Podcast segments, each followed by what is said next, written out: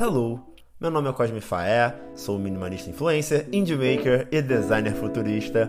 A nova temporada do Hello Firecast demorou, mas aqui eu tô de volta. Vocês sentiram minha falta?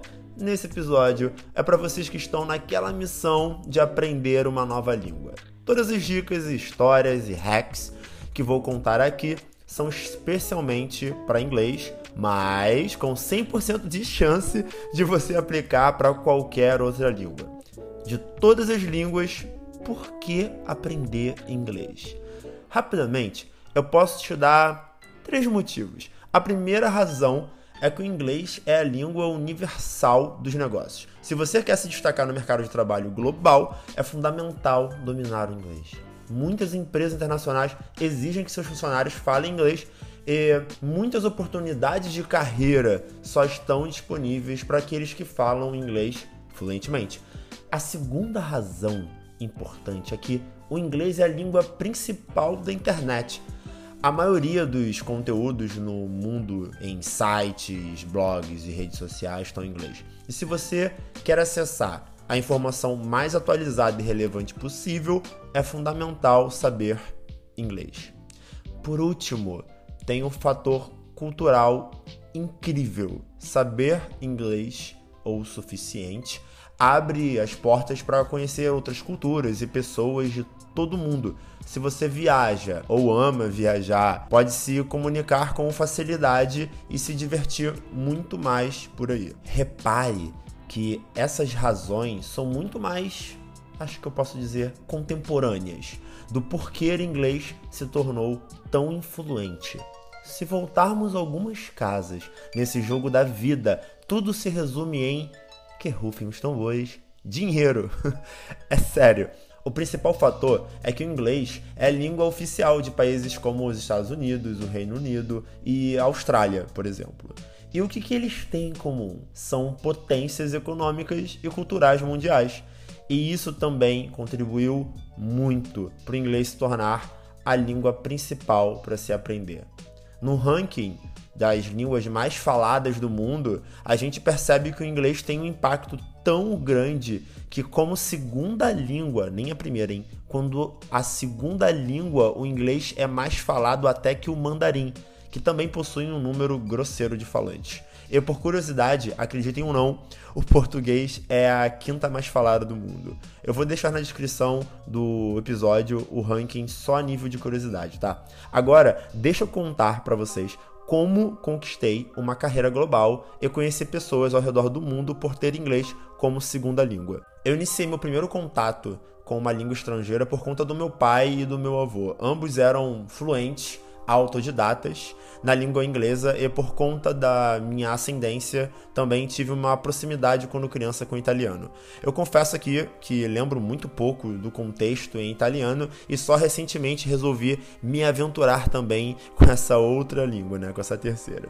Vamos lá. Eu sempre tive aulas de inglês na escola, de forma bem rasa e com pouca vivência. Aquela uma horinha na semana só para compor a grade curricular. A gente já tá acostumado, né? Novidade para ninguém. Eu não viajava para fora do país quando criança e dentro de casa o contato era bem pouco e aprendia uma palavra ou outra dentro de casa com meus familiares, no máximo. Eu nunca tive uma imersão em inglês, sabe? E então como todo jovem que tem apenas as, essas aulas na escola, o meu aprendizado sumia mais rápido que influências de TikTok. Cheguei a sobreviver um ano de inglês num cursinho que pedi para minha mãe me matricular enquanto eu estava na sétima série. Mas posso falar a verdade? O curso era até bom, vai. Até porque me prendeu por um ano, mas como as dinâmicas na aula eram poucas, não via evolução clara, nítida de aprendizado e no primeiro homework, tradução livre dever de casa. Atrasado, eu simplesmente pedi para sair. Como o foco total mesmo eram as notas altas da grade principal, nunca fui pressionado pelos meus pais a atividades extracurriculares. Apesar de inglês ser importante, eles me davam esse espaço de escolha naquela época. Acho que hoje as coisas seriam um pouco diferentes.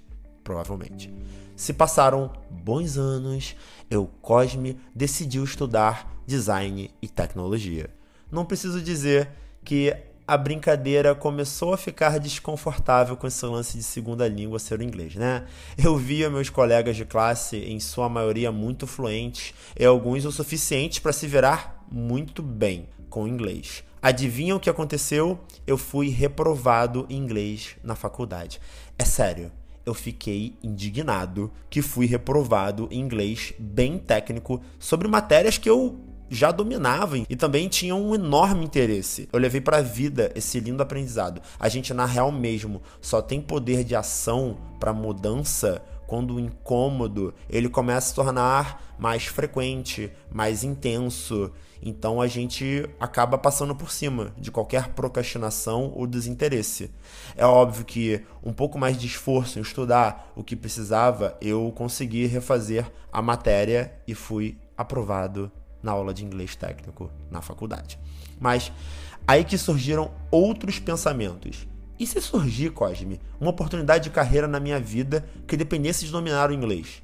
Eu juro para vocês que nem se passava na minha cabeça o aspecto cultural e de conhecer o mundo, tá ligado? Eu tava real mesmo preocupado com o meu futuro profissional. Eu sempre quis ser alguém reconhecido profissionalmente. E eu via que todos os profissionais que eu admirava na época, que trabalhavam ou eram atividades próximas do que eu fazia, design e tecnologia, falavam fluentemente e tinham uma carreira de fato internacional. Sabia que o futuro morava ali e saquei que mais cedo ou mais tarde eu ficaria frustrado por algo que só dependia de mim. Logo depois que me graduei, lá pelos meus 22 anos, eu comecei uma jornada insana de pesquisar e usar toda a rede social, usar das mais diversas técnicas que conhecia e formas de aprender uma nova língua. Eu lembro que uma vez eu cheguei a ficar com febre por ficar sem dormir direito por dois dias seguidos, estudando inglês numa rede social de línguas que eu tinha descoberto. O site era o Live Mocha. Eu amei a interface dele de aprendizado, sabe? Esses dias eu fui ver que ele foi comprado por outra rede social famosinha atualmente, chamada Rosetta Stone. Naquela época ainda nem existia o maravilhoso Duolingo que eu vou falar um pouco mais pra frente. Então, você que tá aí achando que tá velho ou velha demais para aprender uma nova língua, pode parar de palhaçada e aproveitar o melhor que a psicologia educacional e aprendizado de máquina, machine learning para os íntimos, pode te proporcionar. Você pode dizer, mas Faé, crianças pequenas têm uma capacidade natural de absorver e aprender novas línguas com mais facilidade, porque elas têm plasticidade cerebral e capacidade de imersão na língua. É, eu também não vou mentir para vocês, tá? É comum observar que crianças que crescem em ambientes bilíngues tendem a ter habilidades avançadas em ambas as línguas, sabe?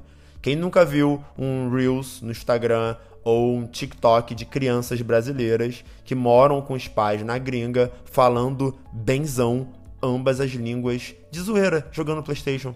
Me deixa te contar um segredo que pouca gente sabe. Adultos tem a vantagem de ter maior capacidade cognitiva e uma maior bagagem de conhecimento por conta de viagens, situações de vida, pessoas que conheceu, muita leitura, filmes, séries.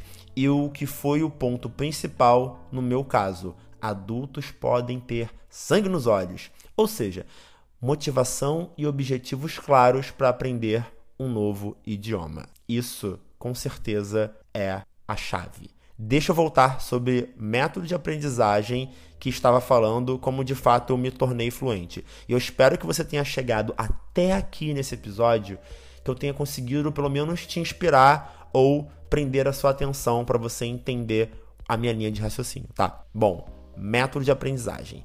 O mais importante é encontrar um método de aprendizagem adequado e manter uma prática regular e consistente. Pô, sou bonito, né? Mas essa minha frase se aplica para qualquer coisa que queiramos aprender ou até criar um novo hábito. Eu ficava entediado usando o mesmo app ou rede social de aprendizado de uma nova língua por muito tempo, no caso inglês, né? Então, eu comecei a mergulhar em alguns ao mesmo tempo. Vamos lá. Engvid.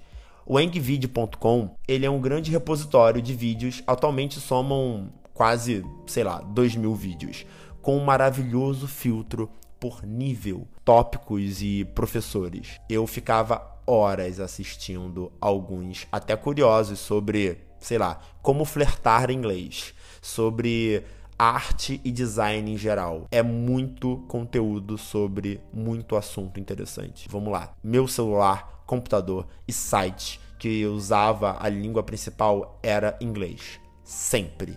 Isso era muito, mas muito importante, de verdade. O grande lance é sempre ir se rodeando, sabe? Com aquela língua que você quer aprender. Mais um ponto: assistia desenho animado na Netflix com legenda em inglês para absorver algo. Mas olha só, deixa eu confessar que se você for muito iniciante, depois de alguns episódios fica um pouco cansativo. Hoje em dia tem algumas extensões para o seu navegador, não sei qual que você usa, Chrome, é, Safari, Firefox, que você assiste Netflix com legenda em inglês e a tradução ao mesmo tempo também. Um pouco de Google você vai descobrir essa extensão, mas se eu achar a tempo, eu coloco na descrição desse episódio. Eu, na época, também eu comprei um livro de gramática que eu odiei. É sério, eu não recomendo, de verdade. Vídeo funciona muito melhor para aprender gramática de algo específico. Mas se você quiser comprar e tiver mais disciplina que eu, campeão, campeã, mandou muito bem. Mais um ponto. Se eu via um site novo com uma experiência diferente de aprendizado, eu testava por um tempo também. Não tem tempo ruim. O importante é você criar a sua própria rotina. E eu deixei como que eu fazia na época, que é muito diferente como eu faço em dias atuais. Até porque psicologia educacional e aprendizado de máquina tem evoluído muito desde aquela época que eu comecei a estudar inglês. E eu falei sobre esses dois pontos um pouco antes, né? Repare que os próximos passos foi porque, aos troncos e barrancos, eu fui absorvendo alguma coisa da forçada de barra que eu dei. Foi o mais inteligente e produtivo? Com certeza não. Mas foi o que eu tinha disponível na época ao meu redor, sabe? E o nível de resiliência também que eu tinha eu respeito muito essa minha jornada de aprendizado. E assim eu fui me arrastando por um tempão até uns grandes marcos de aprendizado que considero e vou colocar em linha do tempo para vocês. Eu me inscrevi muito tempo atrás no English Live, que na real, na época, era outro nome que eu não consigo lembrar agora. É uma plataforma muito completa com aula em grupo particular, várias dinâmicas interativas como o próprio Duolingo tem em dias atuais, é tudo muito bem organizado. Com certeza, o English Live você já esbarrou com alguma propaganda na televisão ou até no meio de algum vídeo no YouTube por aí. Ele foi o único que conseguiu me prender por uns 3, 4 meses, talvez. Nunca mais esqueço da imersão que fiz todos esses dias durante 30 dias das minhas férias. Foi nessa época que eu realmente me senti próximo de um nível intermediário, de verdade. Demorei para atingir esse nível? Demorei. Talvez porque eu estava tirando para tudo qualquer lado, eu não tinha uma linearidade nos meus estudos, nem uma plataforma completa como poderia ter hoje em dia. Eu fiz amizade naquela época com um chinês muito paciente, que naquele tempo ele conversava por voz comigo no Skype. Inclusive, ele trabalhava na Microsoft. Eu tentei voltar a usar alguns anos depois o English Live, mas eu não tive tanto foco assim. Inclusive, eu quero reforçar aqui que na época meu inglês iniciante lá pelo intermediário, nossa, aquele cara tinha muita paciência comigo. Enquanto a vontade de acessar a plataforma online deslizava rala abaixo, porque eu fui percebendo que a minha frequência de uso depois dos meus 30 dias de férias, voltando a trabalhar, estava diminuindo demais, eu contratei duas vezes na semana com meu suado dinheiro um professor particular gringo aqui no Brasil que atendia dentro do escritório que eu trabalhava.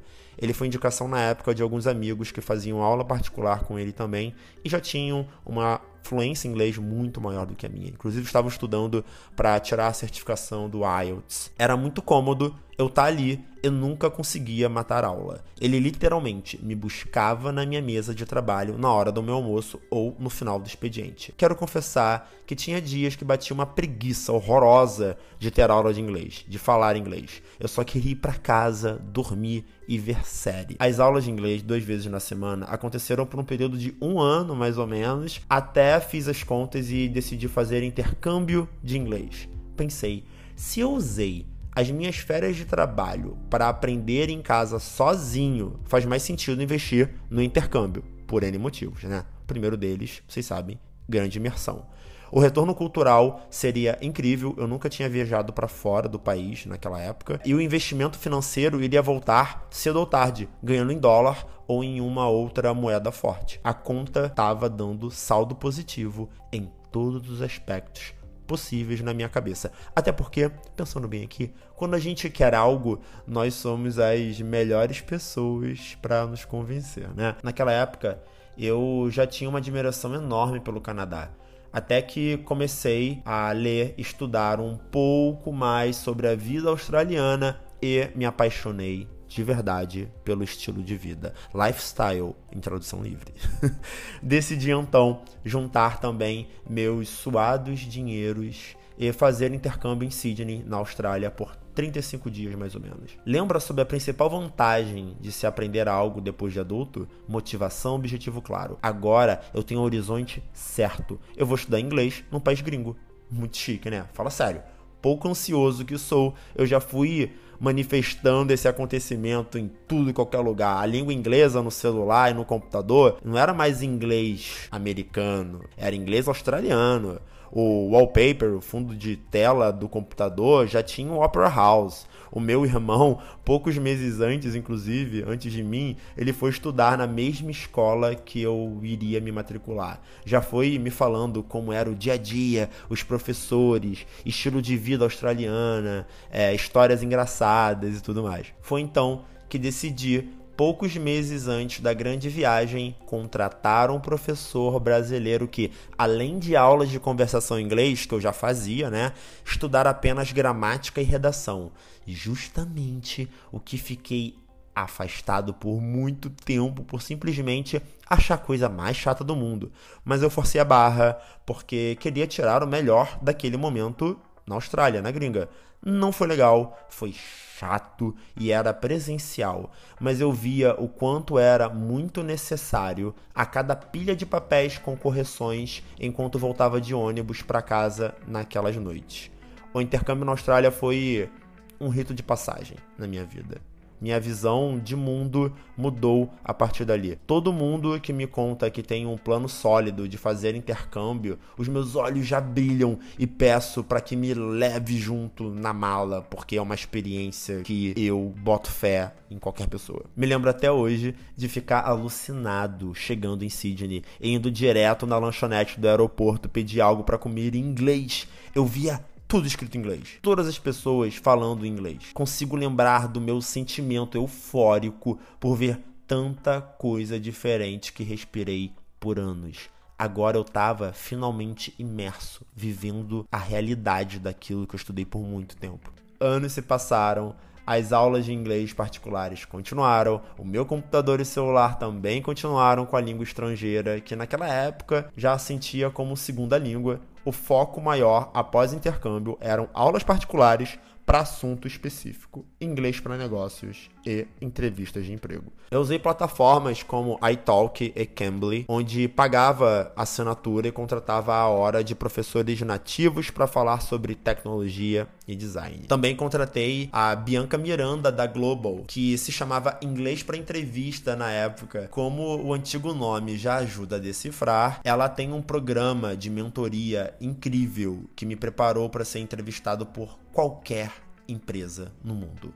Ela construiu uma narrativa da minha vida profissional e apertou tão bem nas perguntas que foi até fácil seguir na minha carreira internacional depois. Não se engane que ela vai pegar leve contigo, tá? Ela me preparou para o pior cenário de uma entrevista em inglês. Mas é claro que teve todo um repertório meu de aprendizado antes de chegar nesse lugar, né? Inclusive, recentemente eu dei uma entrevista para o podcast dela sobre carreira internacional e eu tô ansioso para ver no ar logo. A mentoria da Bianca Miranda da Global valeu cada centavo. O link da Global vai estar na descrição desse episódio também, caso vocês tenham interesse em conhecer mais a mentoria da Bianca. Até que foram surgindo oportunidades de trabalhar em empresas em projetos 100% em inglês. E o obstáculo da língua inglesa não era mais pauta. Foi então que o orgulho apareceu de verdade aqui dentro do peito.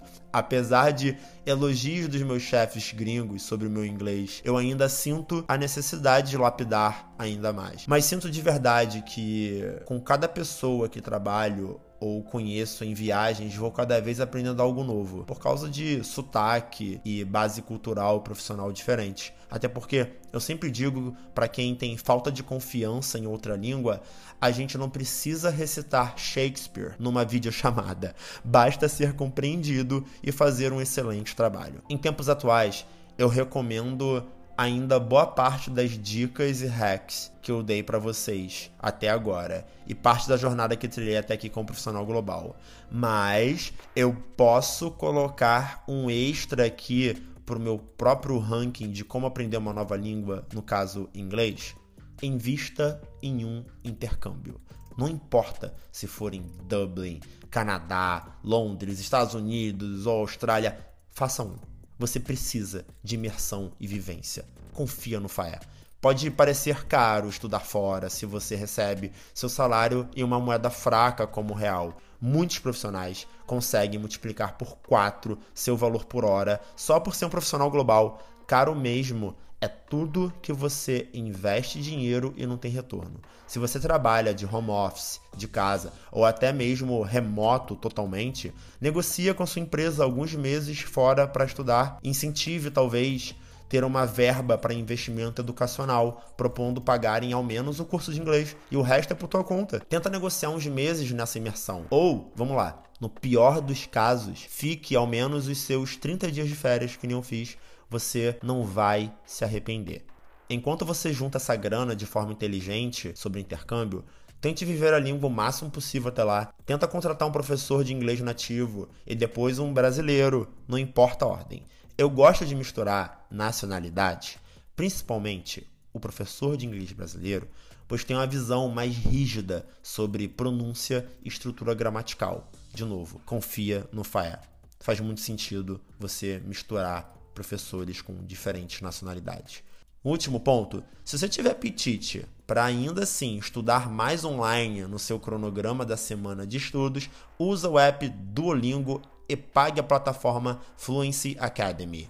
Agora, se vocês me permitem, eu quero fazer uma explicação um pouco mais completa. Por que o Duolingo e por que o Fluency Academy? Vamos começar pelo Duolingo. O Duolingo atualmente é a plataforma educacional mais baixada das lojas de aplicativo. E por que isso é relevante? O Duolingo tem uma base surreal de pessoas usando que somam uns 500 milhões de pessoas. E com tanto dado assim de uso, eles conseguem observar padrões de comportamento de uso e engajamento para hackear a forma que a gente aprende uma língua. Meio que ele consegue entrar no teu cérebro usando o aprendizado de máquina para te mostrar conteúdo, frequência e contexto no momento certo.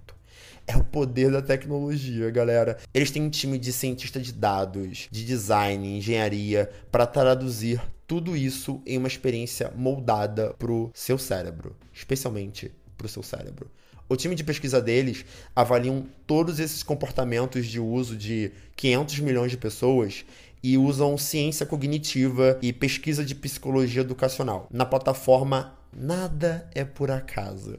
Os testes que passam ao longo do aprendizado, eu estava pesquisando que é baseado no conceito de testing effect, onde a memória de longo prazo só aumenta quando parte do período de aprendizado é dedicado a lembranças Esses testes que ele passa, se você perceber, é como uma ferramenta de ensino, é não como no modelo tradicional de avaliação como vemos por aí. A ferramenta ela tá te propondo te ensinar e não te avaliar com os testes, entende a diferença? Eles usam um modelo matemático para personalizar o que entrega de conteúdo para você no momento certo, baseado na tua própria curva de esquecimento. Caraca, isso é muito lindo, sério. Daí entra a repetição espaçada, né? No tempo adequado para a retenção de informação ser cada vez mais sólida na nossa cabecinha. Por último, eu estava pesquisando um pouco os documentos científicos do Duolingo e vi um artigo recente publicado que falantes nativos de português após terminarem o módulo básico do Duolingo, alcançaram logo em seguida o nível intermediário da plataforma. Lembra quanto tempo que eu demorei do básico para o intermediário? Então, olha essa pesquisa deles científica que incrível, baseado nos dados que ele tem disponíveis de uso da plataforma, obviamente. Semelhante a um estudo que eles fizeram recentemente, onde falantes nativos de espanhol também passaram do básico ao intermediário de uma forma bem favorável. Incrível, né? Os latinos tirando onda usando o algoritmo da plataforma para o melhor possível. Agora, sobre a Fluency Academy. Antes de eu falar sobre Fluency, na verdade, só quero dizer que eu não fui patrocinado. Esse episódio não tem nenhuma afiliação com a Duolingo, a Fluency Academy. Inclusive, Ravi Carneiro da Fluency Academy e o Duolingo, se quiserem patrocinar algum próximo episódio ou conversar comigo, fica à vontade que eu tô aqui disponível, tá?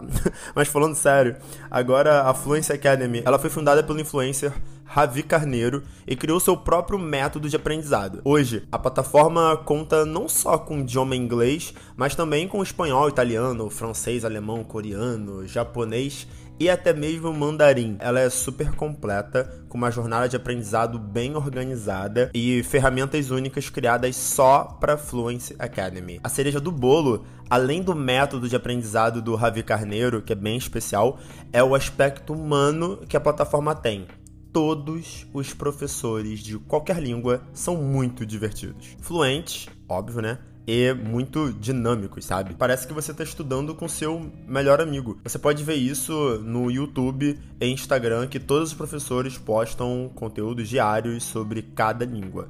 Ao contrário de plataformas com proposta semelhante, como a EF English Live, que é bem industrializada e global. Que, como mencionei antes, eu tive uma experiência boa por um tempo na English Live, mas na época não existia a Fluency Academy uma observação importante sobre a EF English Live. Eles têm uma abordagem comercial terrível, muito igual aos cursinhos de inglês franqueados, onde você tenta cancelar o plano e eles ficam tentando por horas te convencer por telefone a continuar pagando por metade do preço e o dobro de aulas de graça até o final desse semestre, mas só desse semestre, tá? Com o avanço de tecnologias de inteligência artificial, construindo, por exemplo, ferramentas de processamento de linguagem natural, a gente consegue ter modelos de aprendizado cada vez mais customizados para nossa mente. E quanto mais o uso por grande escala de pessoas, mais fácil será aprender uma nova língua independente da idade e do contexto social que você está inserido. Né? Isso é incrível, na real, não só para línguas, mas para qualquer assunto. Tecnologia, psicologia e educação estão cada vez mais unidas. É um momento mágico e incrível que a gente está passando. A gente está chegando no fim desse episódio mega nerd sobre novas línguas e inglês, especialmente. Falamos até sobre comportamento de uso e ciência de dados. Você sabia que consegue também ler na íntegra esse episódio no meu site, hellofae.com/podcast. Todos os outros episódios estão lá também com um player para poder ouvir enquanto você lê. O que vocês acharam desse episódio? Gostaram das dicas? Compartilha, por favor, por aí para mais pessoas saberem dessas hacks para aprender inglês logo ou qualquer outra língua e abraçar esse mundão lindo com novas experiências. Um abraço forte do Faé e eu tô criando um roteiro já pro próximo episódio. Tchau, tchau.